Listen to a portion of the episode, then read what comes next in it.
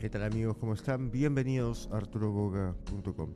Disculpen que el día de ayer no hubo un podcast porque en medio del episodio empezaron a ladrar un montón de mascotas y me imaginé que no les hubiera gustado tener este fondo de bulla para los 10 o 15 minutos restantes. Así que decidí regrabar todo para el día de hoy, ya en la oficina, no en mi casa, libre de distracciones. Así que el tema del día de hoy es básicamente apps para comunicadores. Si necesitan una aplicación, si son bloggers, si son periodistas, si son reporteros, necesitan hacer una entrevista, necesitan grabar una llamada o de repente tomar apuntes, hoy vamos a ver una serie de apps que les va a ser útiles en este sentido. Empecemos por el tema de audio. Casi siempre necesitamos una manera de grabar sonidos, música y por supuesto entrevistas. Y qué mejor que utilizar nuestro smartphone para ello. Sobre todo porque un smartphone es capaz a veces incluso de conseguir un efecto o una mejor calidad de sonido. ¿Por qué? Porque la mayoría de nuestros teléfonos no solamente tiene un micrófono, sino tiene múltiples micrófonos alrededor del teléfono, incluyendo uno en la parte trasera para poder capturar, por supuesto, el sonido cuando estamos grabando con la cámara principal o la cámara trasera, que también se utilizan para la cancelación de ruido. La cancelación de ruido básicamente funciona tomando un sonido que está viniendo de cierto micrófono direccional y anulándolo para que de esta manera la captación de audio sea mejor por ciertas partes. Para el iPhone, la mejor aplicación ya viene con sus teléfonos, se llama Voice Memos o eh, grabaciones de voz en español y nos va a permitir grabar audio de excelente manera. Vayan a su carpeta de utilidades en el iPhone y ahí van a encontrar a Voice Memos. Ahora, por supuesto existen aplicaciones más avanzadas, más completas, que nos permiten tener múltiples pistas, pero estamos hablando de una aplicación que va a cumplir el rol de servir para grabar entrevistas, para grabar ese tipo de cosas, y para eso no necesitamos un grabador multitrack, etc. Así que vayan a Voice Memos y ahí van a ver que la interfaz es súper sencilla, la calidad de, de audio es muy buena. De hecho, recuerdo haber hecho una entrevista sosteniendo el iPhone cerquísima a la cara de la persona y yo grabando con mi cámara que no tenía un puerto para micrófono. Y luego sincronicé estas dos cosas en un editor de video, en mi caso Final Cut, y el resultado fue excelente. Así que si no tienen un micrófono a la mano, necesitan grabar un audio importante, simplemente abran voice memos en sus teléfonos, acerquen el teléfono a la cara de la persona que van a entrevistar, utilícenlo como un micrófono regular, cuidado con que se les caiga por supuesto, y graben el audio. Ahora para Android por supuesto tenemos diferentes apps que incluyen los diferentes fabricantes, Samsung tiene su app, LG tiene su app, Huawei tiene su app, pero yo les recomendaría que se descarguen una que se llama Audio Recorder y es curiosamente de Sony Mobile. Así es, Sony ha desarrollado esta app, no la limita solo a teléfonos Xperia, la podemos utilizar con todos los teléfonos que tengamos y funciona muy muy bien para grabar audio. Es súper sencilla, tiene una interfaz de usuario bastante simple, bastante fácil de entender, con un gran botón de grabar y que luego se convierte en el botón de pausa cuando tenemos que pausar la grabación. Tenemos el botón de stop cuando queremos cortar la grabación. Tenemos la posibilidad de ver los niveles.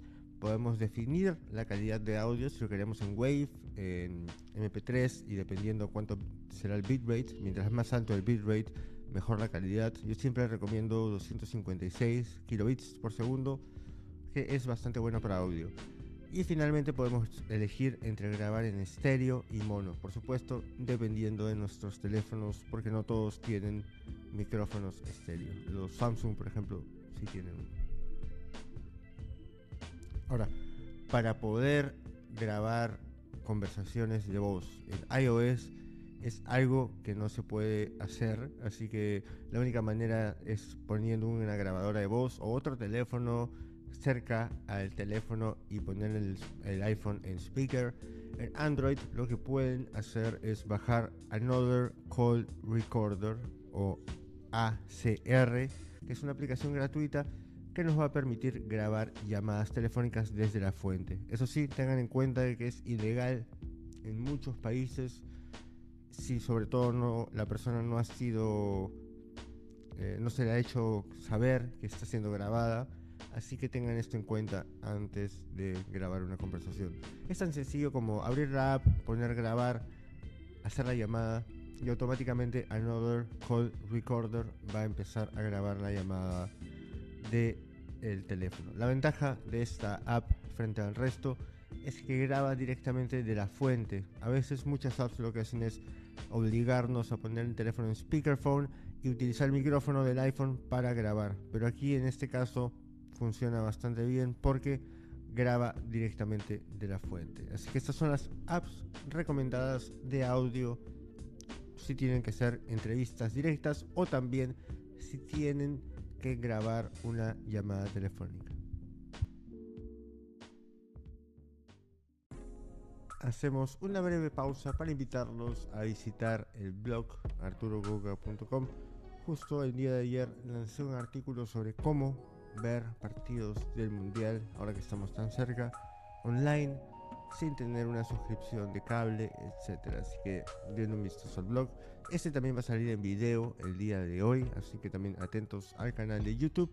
Y finalmente, por supuesto, invitarlos a seguirme por Instagram.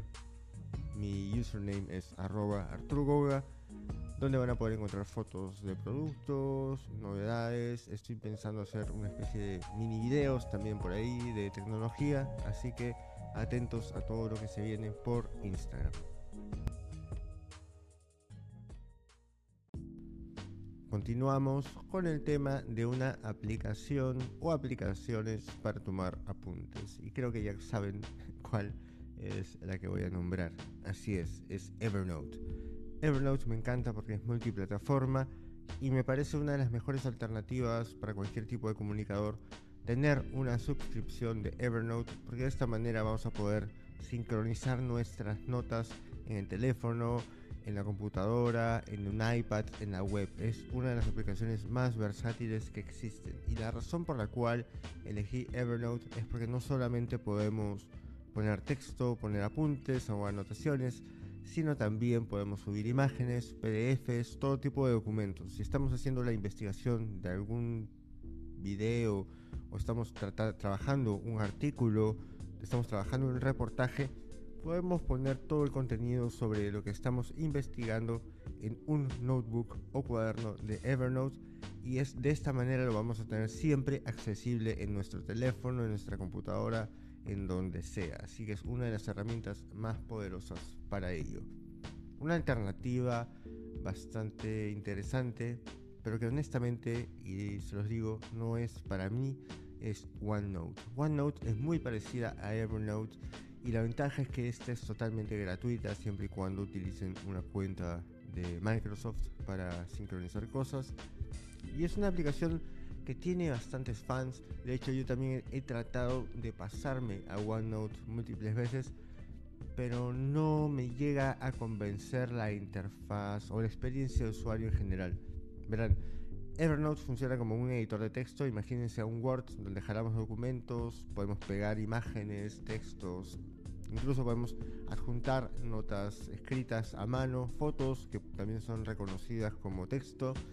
En OneNote la idea es que tenemos una especie de cuaderno físico trasladado a lo virtual.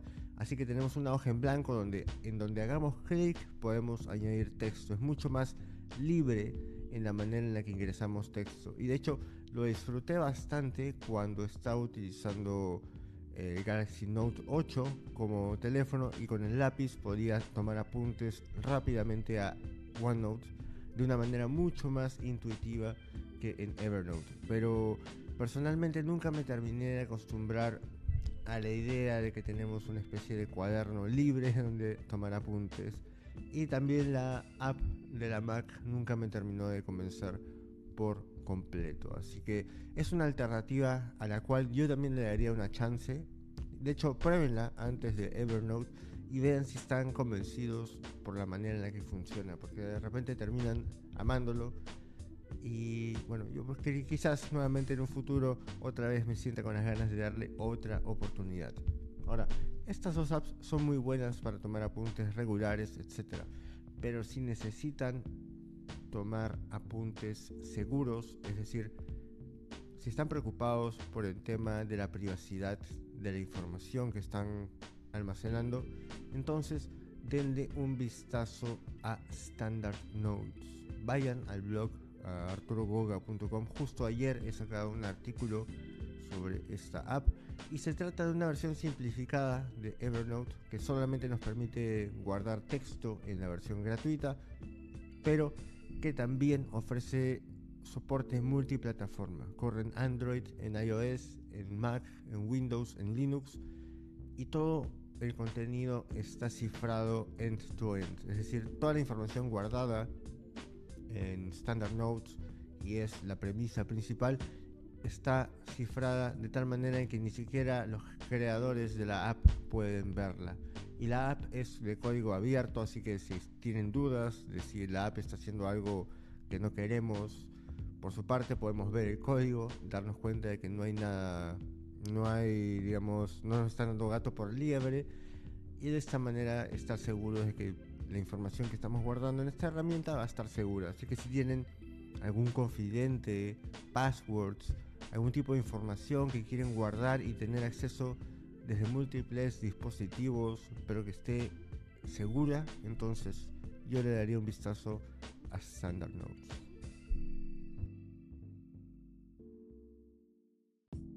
Pasemos al tema de video. Y como pueden ver, no estoy tratando de buscar apps súper complejas, súper complicadas, sino apps sencillas que nos permitan generar el contenido necesario de manera rápida, eficaz desde nuestro smartphone para poder publicarlo.